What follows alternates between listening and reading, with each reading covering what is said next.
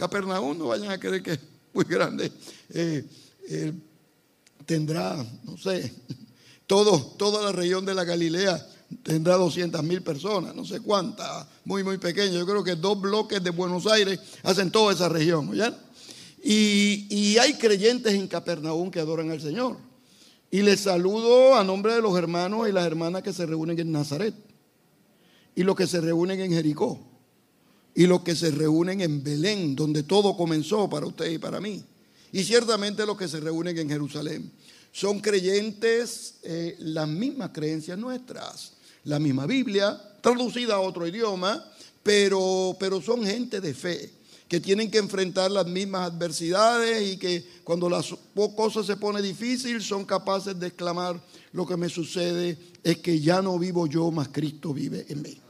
Y, sobre eso es que yo les voy a hablar el día de hoy, sobre Cristo. Y lo primero que les voy a decir es lo siguiente, miren, Jesús de Nazaret era un buen rabino, un buen predicador, un buen maestro. Inclusive, inclusive, nosotros tenemos en la escritura varios textos que hablan, por ejemplo, que una noche vino un rabino contrario a él, no los eh, discípulos, no, no sus amigos, un rabino contrario a él, y va de noche callado, de manera disimulada, y le dice, un adversario, rabí, lo reconoce como rabí, sabemos que has venido de Dios como maestro, lo reconoce como que vino de Dios y que es maestro, y añade, porque nadie puede hacer las cosas que tú haces si no está Dios con él. Una persona eh, adversa reconoce su capacidad educativa, su capacidad espiritual, su capacidad para bendecir a la humanidad. Alguien que no sigue su doctrina y su enseñanza reconoce que es una persona singular que está puesta en las manos del Señor. De pronto, y este sí que es muy interesante, ustedes deben haber escuchado, yo no sé cuántos sermones de este, cuando dos fariseos están en la Galilea, mirando lo que el Señor hace, escuchando una de las parábolas del Señor, luego de ser un milagro. Y cuando el Señor explica la parábola, uno le dice al otro, mira, che, ¿eh? así le dijo, mira, che. El problema con este es que no nos habla como los escribas y los fariseos, recuerden, ¿Eh?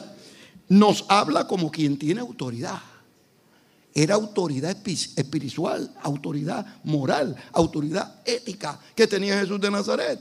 De pronto la gente comienza a reconocer su capacidad espiritual, su capacidad educativa, su capacidad para comunicar la voluntad de Dios y comienzan a respetarlo y distinguirlo. Uno de los factores que hicieron de Jesús de Nazaret un rabino pertinente, escuché la palabra que utilicé, pertinente, contextual, es que leía la escritura, comprendía la escritura, memorizaba la escritura. El día de hoy, con los eh, instrumentos tecnológicos, nosotros ya no nos queremos eh, eh, memorizar la escritura. De pronto, la escritura es importante de memorizar y Jesús la memorizaba. Miren, todos nosotros los que estamos aquí, tenemos textos que son como si fueran nuestros. ¿Ustedes se han dado cuenta de eso? No fue Pablo el que le escribió, fui yo la semana pasada.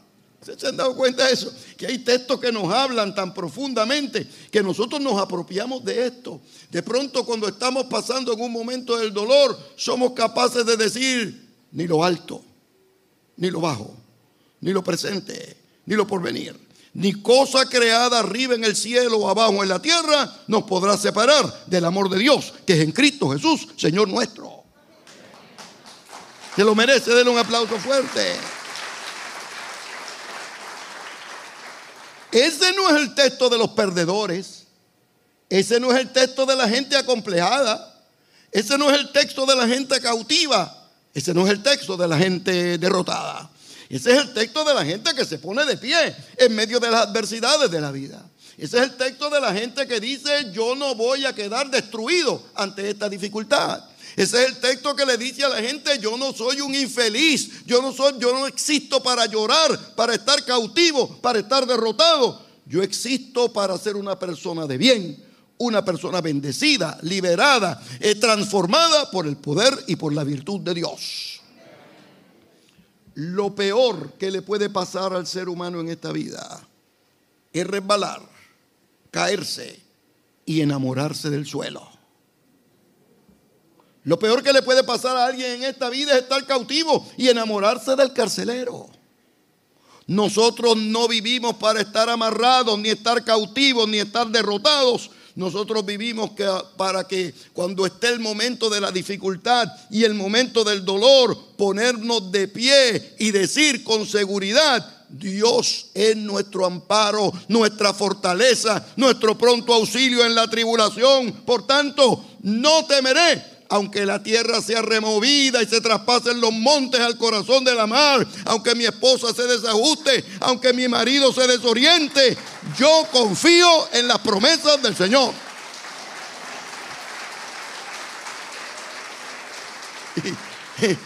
Y, los que confían en las promesas del Señor son como el monte de Sión, que no se mueven, sino que permanecen para siempre. Son textos que nosotros tenemos de memoria. Son textos que disfrutamos. Esos son los textos que recitamos cuando nos sorprende la adversidad. Son los textos que recitamos cuando nos sorprende la angustia y Jesús de Nazaret los tenía ahí. Una vez lo invitaron en, en la sinagoga de Nazaret, en un Shabbat. Llega Jesús y entra a la sinagoga y el rabino con el pastor, si así lo ve. Pero si esta mañana está con nosotros, nuestro, de esta congregación, de la, sinagoga de Nazaret, está Jesús de Nazaret, vamos a pedirle que pase al frente. ¿Recuerdan el texto bíblico? Vamos a pedirle que pase un momentito al frente para que nos lea el texto bíblico y nos diga algo. Posiblemente alguien que tú no ves hace 20 años viene, lo felicitas, lo saluda. Y Jesús se para al frente, abre el rollo de Isaías. ¿Quién recuerda lo que leyó? El Espíritu del Señor está sobre mí. Porque me ha ungido el Señor para darle las buenas nuevas a los que están quebrantados de corazón y abrirle las puertas a las cárceles y ungir los que están necesitados. Es decir, en la encarnación del Mesías. Pero, pero, luego de leer el texto bíblico, se sentó. No dijo nada. Entonces, como los que estaban allí, yo no sé de qué nacionalidad eran, posiblemente puertorriqueños o argentinos uno de los dos, uno de los dos, empezaron a decirse, se le olvidó el sermón. No trajo el iPad, no trajo el iPad, no, no puede. Hasta que Jesús se da cuenta de lo que están diciendo, se puso, de acuerdo al texto bíblico Lucas 4, verso 18 en adelante, se puso de pie y dijo, no, no, el sermón no es muy largo, es que hoy se ha cumplido esa escritura en medio de nosotros. De pronto el tema mesiánico deja de ser teológico. El tema mesiánico deja de ser hipotético, deja de ser profético, deja de ser para el más allá y se convierte en algo real para la gente. Hermanos y hermanas de la iglesia del Salvador, hay momentos en nuestra vida donde el sermón tiene nombre y apellido. Hay momentos en nuestra vida que los pastores y las pastoras y las predicadores y los cantantes no están cantando a quien pueda interesar. Están cantando con nuestro nombre y con nuestro apellido. Y cuando se revela la gracia de Dios de manera extraordinaria, como se reveló en Nazaret, uno con humildad debe responder, como Isaías, Señor, heme aquí, envíame a mí. Jesús de Nazaret era un predicador elocuente aprendió los textos bíblicos, los recitaba en el momento oportuno. ¿Quién de los que está aquí no ha echado alguna lagrimita en un momento difícil cuando ha vuelto a leer el texto de Isaías que dice, no temas, porque yo te redimí, te puse nombre, mío eres tú. Cuando pases por las aguas no te anegarán. Cuando pases por los ríos no te ahogarás. Cuando pases por el fuego no te quemarás, ni la llama arderá en ti. Ese es un texto escrito no en una oficina con aire acondicionado. Ese es un texto no escrito en un momento de bonanza económica y espiritual. Ese texto se escribió en un momento del pueblo que el pueblo pasaba por un dolor intenso eran cinco problemas nada más que tenía. Bueno, yo tengo más de cinco problemas. Una esposa, dos hijos, dos yernas, cuatro nietos. Tengo muchos problemas. Ellos tienen cinco nada más. Uno, habían perdido una guerra. Dos, le habían destruido la ciudad. Tres, le habían quemado los templos. Cuatro, le habían robado el dinero. Y cinco, habían exiliado los líderes del pueblo. Cinco problemas. En ese momento de dolor, en ese momento de angustia, el profeta no les dice, qué pena me da con ustedes, qué mala suerte tienen. ¿Cómo es posible que te Si tú eres buena gente, ¿cómo te pasan estas cosas malas? Eso fue que alguien te echó algo, eso fue que olvídate, alguien te... No, en la vida uno tiene que enfrentar la vida de pie. Hay momentos buenos y damos gloria a Dios. Hay momentos difíciles y también damos gloria a Dios. De pronto el profeta Isaías le dice al pueblo, no teman, porque la gente que triunfa en la vida no se sienta a llorar sus dolores, sus angustias y sus desesperanzas. La gente que triunfa en la vida no, lo que no son los que se sientan callados a pensar lo que hubiese pasado si otra cosa hubiese sucedido. La gente que triunfa en la vida son las que se ponen los pantalones y la falda en su sitio. Y en el momento del dolor dicen como el salmista, no moriré, sino que cantaré la gloria del Señor. Isaías, Isaías 43. Les voy a dar un secreto del estudio bíblico. Ustedes saben cuántos no temas nosotros tenemos en la Biblia. 365, correcto. Es decir, uno para cada día. Pero no solamente eso, 365 y después de todos los 365 hay una palabra de esperanza y una palabra de futuro y hay un futuro de liberación y de transformación. De pronto el profeta le dice al pueblo, ustedes están orientados hacia el triunfo, ustedes están orientados hacia la victoria, ustedes están orientados hacia la conquista del porvenir, porque Dios no nos creó a nosotros para que viviéramos de dolor en dolor y de cautiverio en cautiverio, sino que nos creó para andar de gloria en gloria, de triunfo en triunfo, para ver a Dios en Sion. De pronto se revela la escritura en momentos de dolor y nos da ánimo. Hay muchos textos bíblicos que tenemos de memoria. Yo estoy seguro que usted tiene el suyo particular, pero de toda la escritura posiblemente son los salmos los más que nosotros nos aprendemos. Por ejemplo, bienaventurado el varón y la varona que no anduvo en consejo de malo. ¿Recuerdan el texto bíblico? Ni en silla de escarnecedores se ha sentado, sino que en la ley del Señor está su delicia y en su ley medita de día y de noche. La persona que sea así será como árbol plantado junto a corrientes de agua que da su fruto a su tiempo, su hoja no cae. ¿Y qué sucede? Todo lo que hace, la prosperidad es esconderse en las manos del Señor.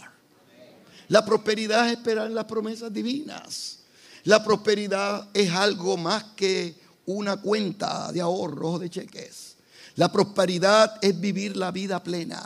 Que del interior surran ríos de agua viva que saltan para vida eterna. La prosperidad es aprender a vivir de pie y con autoridad en medio de las adversidades de la vida. La prosperidad se relaciona cuando leemos el Salmo 19 y escuchamos la palabra que dice, la ley del Señor es perfecta. ¿Recuerdan el salmo? Que convierte el alma. El testimonio del Señor es fiel. Hace sabio al sencillo. Deseables son más que el oro y más que mucho oro afinado y más fiel y dulce que la miel, la que destila el panal. Salmos que nos desafían y nos instruyen, que aprendemos de memoria, como el gran predicador Galileo Jesús de Nazaret. Salmo, ¿quién de los que está aquí? ¿Quién de los que está aquí en un mal rato, en un momento difícil, en un momento de desafío extraordinario, no ha vuelto a recitar y a decir, aunque ande, ¿cómo que dice? ¿Se lo acordarán? Aunque ande en valle de sombra y de muerte, no temeré mal alguno, porque tú estarás conmigo. El Salmo 23 ha sido la fuente de inspiración de himnos, de poemas, de dramas, de bustos. Ha sido inspiración extraordinaria y luego de tres mil años sigue siendo bendición para los creyentes en Buenos Aires, Argentina, para la mismísima gloria de Dios. Salmos, salmos que nos, nos, entusiasman. Mire este, este se escribió en un momento de dificultad y en un momento de desorganización. El salmista está pasando un momento difícil, algunos piensan que estaba en medio de una guerra, otros dicen, estudiosos dicen, no, la guerra la tenía por dentro. Y cuando está escribiendo el salmo, comienza a decir, Dios es nuestro amparo. ¿Qué más? Nuestra fortaleza. ¿Qué más? Nuestro pronto auxilio en la tribulación. Por tanto, no temeremos aunque vengan los tsunamis aunque tiemble todo, no temeremos porque el Señor está con nosotros. El Salmo 46. Miren este, miren este. ¿Cuántos de ustedes no han recitado este salmo en un momento con una lágrima en los ojos? Como el siervo brama por las corrientes de las aguas, así clama por ti, oh Dios, el alma mía. Mi alma tiene sed de Dios, pero no es de cualquier Dios, es del Dios vivo. Es el Dios que no hay que colgar en una pared. Es el Dios que no podemos llevar en el cuello. Es el Dios que no podemos encenderle una vela. Es el Dios vivo. Y el Dios el salmista en el momento del dolor, la guerra externa o interna, exclama, ¿por qué te abates, alma mía, y te turbas dentro de mí? Espera en Dios, porque aún he de alabarle, salvación mía y Dios mío. Extraordinario poemas maravillosos que nos guían y nos orientan. Jesús de Nazaret conocía estos salmos y los utilizó en, el momento adecuado. Imagínense en un momento donde le traían un niño para ser sanado, venía una persona con necesidades especiales, llegaba una persona con angustia y de momento el Señor recordaba y decía, alzaré ¿Cómo dice? Alzaré mis ojos a los montes. ¿De dónde vendrá mi socorro? Mi socorro proviene del Señor que hizo los cielos y la tierra. Y en unido ese salmo exclamaba, el que habita, ¿lo saben? Morará bajo la sombra del omnipotente diré yo al Señor, esperanza mía y castillo mío, mi Dios, ¿en quién confiaré? ¿Cuántos pueden bendecir al Señor?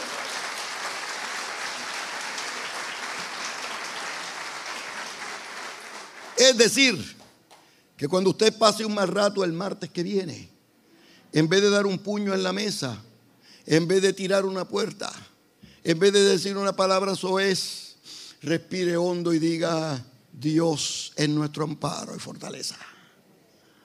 Cuando tenga que tomar una decisión importante en la vida esta semana con repercusiones individuales y familiares, respire hondo y en vez de gritar una palabra inadecuada, diga, los que confían en las promesas del Señor son como el monte de Sión, que no se mueven, sino que permanecen para siempre. Jesús de Nazaret se aprendió todos esos salmos y los tenía. Recuerden que en esa época no había internet y tenía que memorizarlos. Y parte de la educación judía era la memorización de los textos.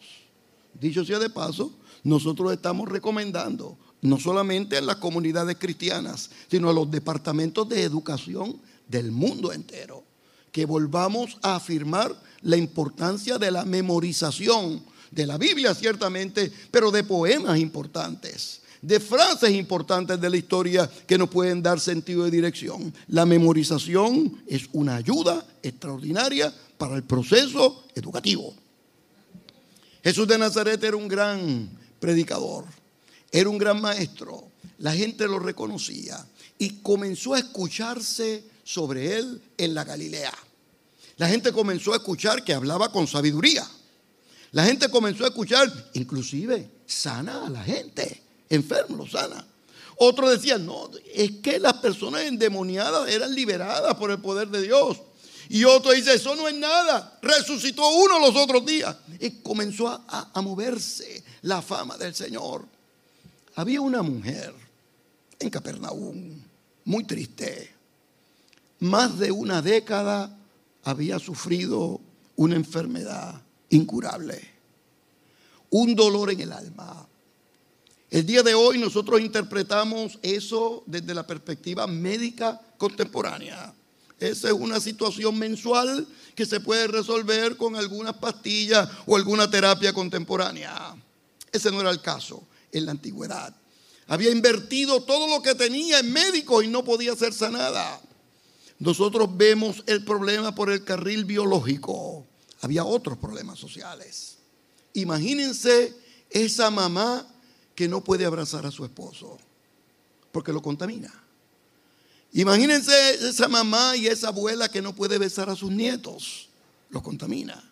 Estaba encerrada en su casa, estaba triste, amargada, no, la, no le permitían salir, no podía salir. Los rabinos la, la criticaban, la dejaban en la casa, hasta que una mañana se levantó ella y dijo, hoy el sol despertó quemando las cadenas respira hondo y dice, yo voy a buscar a ese rabino donde esté. Y donde quiera que esté, yo voy a ir, que yo le voy a robar un milagro. Se levantó, se fue. Cuando llegaron a la sinagoga, posiblemente la de Capernaum o la de Magdala, una de las dos, no sabemos muy bien, Jesús se puso su talit, el manto de oración, y el manto de oración al final tiene unos flecos y cada fleco simboliza los 613 mandamientos que el pueblo de Israel debía cumplir de acuerdo a los rabinos de Jerusalén. Y además tenía dos flecos al frente más largos con cinco nudos cada uno para que revelaban los diez mandamientos de Moisés. Cuando Jesús se puso el talit, comienza a andar con sus discípulos. Aquella mujer se dice a sí misma, si tan solo tocare el borde de su vestido, seré sana, dijo la primera vez. La segunda vez, si tan solo tocare el borde de su vestido, seré sana, dijo la segunda vez. La tercera vez, el texto en español dice salva, porque en griego es la misma palabra que lo describe a los dos. Y aquella mujer, cuando ve a Jesús que está pasando cerca, mete la mano, agarra un pedazo de tela y más que un pedazo de tela, agarra un pedazo de la gloria de Dios. Aquella mujer le roba un milagro al Señor. Aquella mujer tomó de la gracia divina y cuando Jesús siente que alguien lo ha tocado, le dice a los discípulos, espérense un momento, alguien me tocó. ¿Quién, recuerda lo que le dieron los discípulos? Qué bueno que alguien te tocó con fe. Aquí estamos apretados. Todo el mundo te ha tocado. Jesús le dice, no, alguien me tocó diferente porque sentí virtud que salió de mí. Cuando usted toca al Señor con las manos y con la fe, sale virtud del trono de Dios. Cuando usted es una mamá que está pidiendo a Dios por sus hijos y por sus hijas y está clamando al Señor que las promesas divinas se cumplen en sus hijos y en sus hijas, usted está tocando el borde del vestido del maestro. Cuando usted es capaz de romper con los cautiverios, con la eh, angustia, romper con los dolores del pasado y ponerse de pie y marchar al porvenir, usted está tocando un pedazo de la gloria de Dios. Y la gente que toca un pedazo de la gloria de Dios nunca queda igual. Aquella mujer tocó el borde del vestido de Jesús, fue sanada y según el texto bíblico, ¿Recuerdan qué iba a pasar? Se iba a ir calladita. Sin que nadie supiera nada. Porque se supone que no estuviera allí. pensamos que, debe, que debió haber estado tapada para que no la reconocieran. Porque si la reconocen, la sacan del grupo. De pronto se siente bien la mujer, se va a ir calladita hasta que el Señor pregunta quién me tocó. Yo le doy tantas gracias a Dios que el problema era de sangre. Porque si llega a ser del corazón, esa mujer padece del corazón, cuando el Señor hace eso, ahí mismo cae muerta la mujer y no va a haber quien la resucite.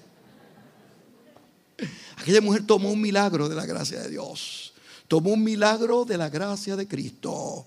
Tomó un milagro de la virtud de Dios. Ese rabino ese predicador, Jesús de Nazaret, también es el Cristo de Dios. Es el Cristo que es capaz de dar vida y vida en abundancia. Es el Cristo que se aprendió la escritura, pero no solamente la aprendió, sino que la vive, la actúa, la demuestra, la comparte. Es el Cristo de Dios que comienza a reflexionar sobre Dios y comienza a reflexionar eh, y comienza a entender al Señor y comienza a decirse, yo soy el camino, la verdad y la vida y nadie viene al Padre si no es por mí. Y comienza y dice, yo soy el buen pastor y el buen pastor su vida da por las ovejas. Y yo soy la puerta de las ovejas. Y yo soy la luz del mundo. Y comienza a romper los niveles del tiempo. Y comienza a manifestarse como el gran yo soy de la historia. Ese Jesús de Nazaret. Que se especializa en enseñar. Que se especializa en dar vida y vida en abundancia. Que se especializa en sanar. Que se especializa en liberar. que se especializa en dar vida en abundancia, se le ocurrió dejar Jerusalén, pasar por Europa, salir de Orlando, Florida, y esta mañana se le ocurre llegar a la iglesia del Señor aquí en Buenos Aires, en Morón. Se le ocurre al Señor llegar aquí para sentarse al lado de usted y no solamente para escuchar sus cánticos y su oración, se le ocurre llegar aquí el día de hoy para escuchar los latidos de su corazón, para escuchar el clamor del alma, para escuchar la necesidad más profunda que haya dentro de usted. Cuando culminemos el culto yo voy a orar por sus necesidades. Quizá nadie sabe esa necesidad. Quizá ni los pastores ni los líderes de iglesia imaginan lo que usted necesita. Sin embargo, yo estoy seguro que el Señor no solamente la sabe, sino que va a responder a ellas conforme a sus riquezas en gloria. Voy a ir culminando de la siguiente manera. Miren, Jesús de Nazaret tenía un, un concepto de Dios maravilloso. Era el Dios, según el apóstol Pablo, era el Dios y Padre de nuestro Señor Jesucristo. Según el apóstol Pablo, era el Señor de la vida y de la esperanza. Según el apóstol Pablo, era un Dios que los cielos de los cielos no pueden contener su gloria, un Dios maravilloso. Y a ese Dios le decimos en este día, no pretendo comprenderte, ni llegar a definirte, tan solo aspiro a sentirte, a adorarte y a quererte. Quien vaya a ti de otra suerte, luchará con la impotencia te busca la inteligencia de lo infinito en el fondo cuando estás en lo más hondo y sutil de la conciencia. Mm, sin ternura, sin amor. La mente desatentada te busca en lo que anonada, en lo que infunde terror, en el rayo asolador, allá en la batalla cruenta, en el volcán que revienta y en el vendaval que brama. En lo nublado, en la llama, en la noche, en la tormenta. Mm y el corazón te va a hallar. En donde ve bendecir. Que hay que amar y bendecir y lágrimas que enjugar y te mira palpitar prestando vida y calor en cuanto respira amor. En el iris, en la bruma, en la aurora, en la espuma, en el pétalo y la flor. No pretendo comprenderte, ni llegar a definirte Tan solo aspiro a sentirte, a adorarte y a quererte. Vamos a estar de pie y adorar al que vive. Vamos a estar de pie y permitirle al Espíritu de Dios que haga lo que Él sabe hacer. Y vamos a cantar con el grupo musical, permitiendo que el Señor haga y llegue a lo profundo de su corazón. Yo no me imagino el origen de su clamor pero yo sé la respuesta divina que vendrá conforme a sus riquezas en gloria. Adoramos al que vive. Gracias, Señor. He decidido, He decidido. seguir a Cristo. He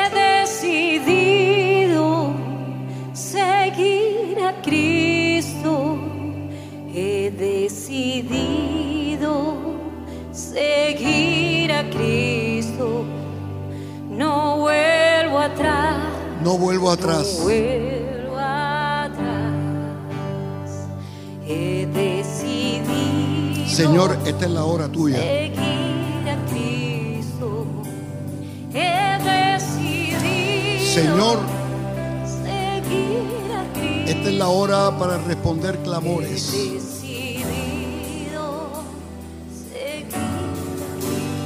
No vuelvo atrás.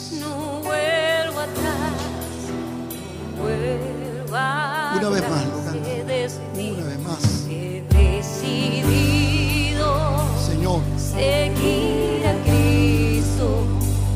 He decidido seguir a Cristo. he decidido seguirte, amarte, seguir a Bendecir. Cristo. no vuelvo atrás. No vuelvo Esta es la hora de la decisión y del compromiso. Solamente Dios sabe cuántas personas han llegado aquí el día de hoy con desafíos existen- existenciales, personales, familiares, profesionales. Y en este momento de oración vamos con sencillez decirle al Señor, Señor, toma mi vida y hazla de nuevo. Escuchen esto bien. Los problemas que nosotros tenemos el día de hoy, muchos de ellos, no todos, muchos de ellos comenzaron hace 10 años cuando tomamos las decisiones incorrectas. Cuando no nos dimos cuenta que una decisión tenía repercusiones familiares. Cuando no nos percatamos que una decisión hirió a mi esposa, a mi esposo, a mis hijos. Por eso es que el día de hoy, todos los que estén tomando decisiones esta semana importantes, todos los que estén tomando decisiones profesionales, las novias y los novios que están aquí, que están decidiendo cómo van a proyectar su futuro, los caballeros y las damas que están aquí, que están pensando si se mudan o no se mudan a un nuevo lugar, personas que están tomando decisiones que afectan la familia, este es el momento que yo quisiera que levantáramos nuestras manos y le digamos al Señor, Señor, yo estoy tomando esta decisión, ayúdame a ser sabio. Dios te bendiga, Dios te bendiga mucho. A ser sabia. Ayúdame a tomar la decisión que bendiga a mi familia. Ayúdame a tomar la decisión que bendiga a mi comunidad. De forma tal que yo pueda ser una persona liberada por el poder de Dios. Si en el día de hoy está aquí o nos ven por internet, alguna persona que está tomando decisiones importantes ministeriales. Quizá usted es un líder de la iglesia, líder bueno y los pastores confían en usted, un líder musical, pero Dios quiere de usted algo más. Solamente Dios sabe cuántos ministros están aquí reunidos. Yo quiero decirle a ustedes que yo voy por todos esos mundos de Dios llamando a ministros. Yo creo que Dios llama a juventudes como ustedes al ministerio cristiano, musical, administrativo, de predicación. Vamos a pedirle al Espíritu de Dios que tome nuestra vida y la haga de nuevo. Y vamos a hacer esta oración todos juntos. Yo quiero que la repitan conmigo. Luego los voy a bendecir en hebreo, pero quiero que repitan conmigo esta oración de forma tal que la gracia de Cristo nos acompañe todos. Oremos todos juntos. Dios bueno, todos juntos, toma mi vida y hazla de nuevo. Toma mi hogar y hazlo de nuevo. Toma mi familia y hazla de nuevo. Toma mi genio y hazlo de nuevo. Toma mi temperamento. Toma mi lengua. Toma mi carácter y hazlo de nuevo. Yo quiero ser como tú quieres que yo sea. Yo quiero crecer. Yo quiero ser un mejor padre. Yo quiero ser una mejor madre. Yo quiero ser un mejor abuelo y abuela. Yo quiero ser un mejor músico. Yo quiero ser un mejor cantante. Señor, Señor bueno, Señor bueno, voy a tomar decisiones. Ilumíname. oriéntame, guíame, porque yo quiero hacer, yo quiero hacer lo que tú quieres que yo haga. En el nombre del que vive, en el nombre del que vive por siempre. Aleluya. Amén, amén, amén, amén, amén, amén. Fuerte, si es para Cristo, dele fuerte el aplauso. Si es para Cristo, déselo fuerte. Ahora, mire a la persona que está al lado suyo y dígale, Dios te ha hablado hoy. Prepárate, porque todavía tiene más para ti. Dios es bueno, Dios es bueno. Recuerden ustedes cuando el Señor le dijo a los discípulos, les conviene que yo me vaya. Recuerden ustedes, pero ¿cómo nos va a convenir que el Señor se fuera?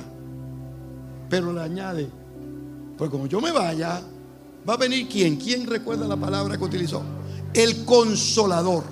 Bueno, vamos a hablar hebreo ahora. Libérense la garganta ahora un momentito. Es un texto que debe haber conocido Jesús de Nazaret y lo debe haber recitado muchas veces. Y es un texto de gran bendición el día de hoy todavía a las comunidades judías piadosas y a las cristianas en la Tierra Santa. Repetimos. Bravo. Nahamu, Nahamu, oye, ¿saben? Aquí, me lo puedo llevar a Jerusalén, muy bien. Nahamu, Nahamu, a mí, Bayomer, Ja, Elohim. Óigame. Ustedes lo dicen mejor que mis estudiantes allá en Jerusalén. Nahamu, Nahamu, a mí. Bayomer Ha Elohim. Sencillo. Nahamu, Nahamu a mí, Bayomer Ha Elohim, que significa consolaos, consolaos, pueblo mío. Así les dice el Señor. Capítulo 40 de Isaías, el verso número 1. Cuando pase un buen momento esta semana, recuerde, Dios es quien le consuela. Cuando pase un mal momento, también recuerde que Dios es nuestro consolador.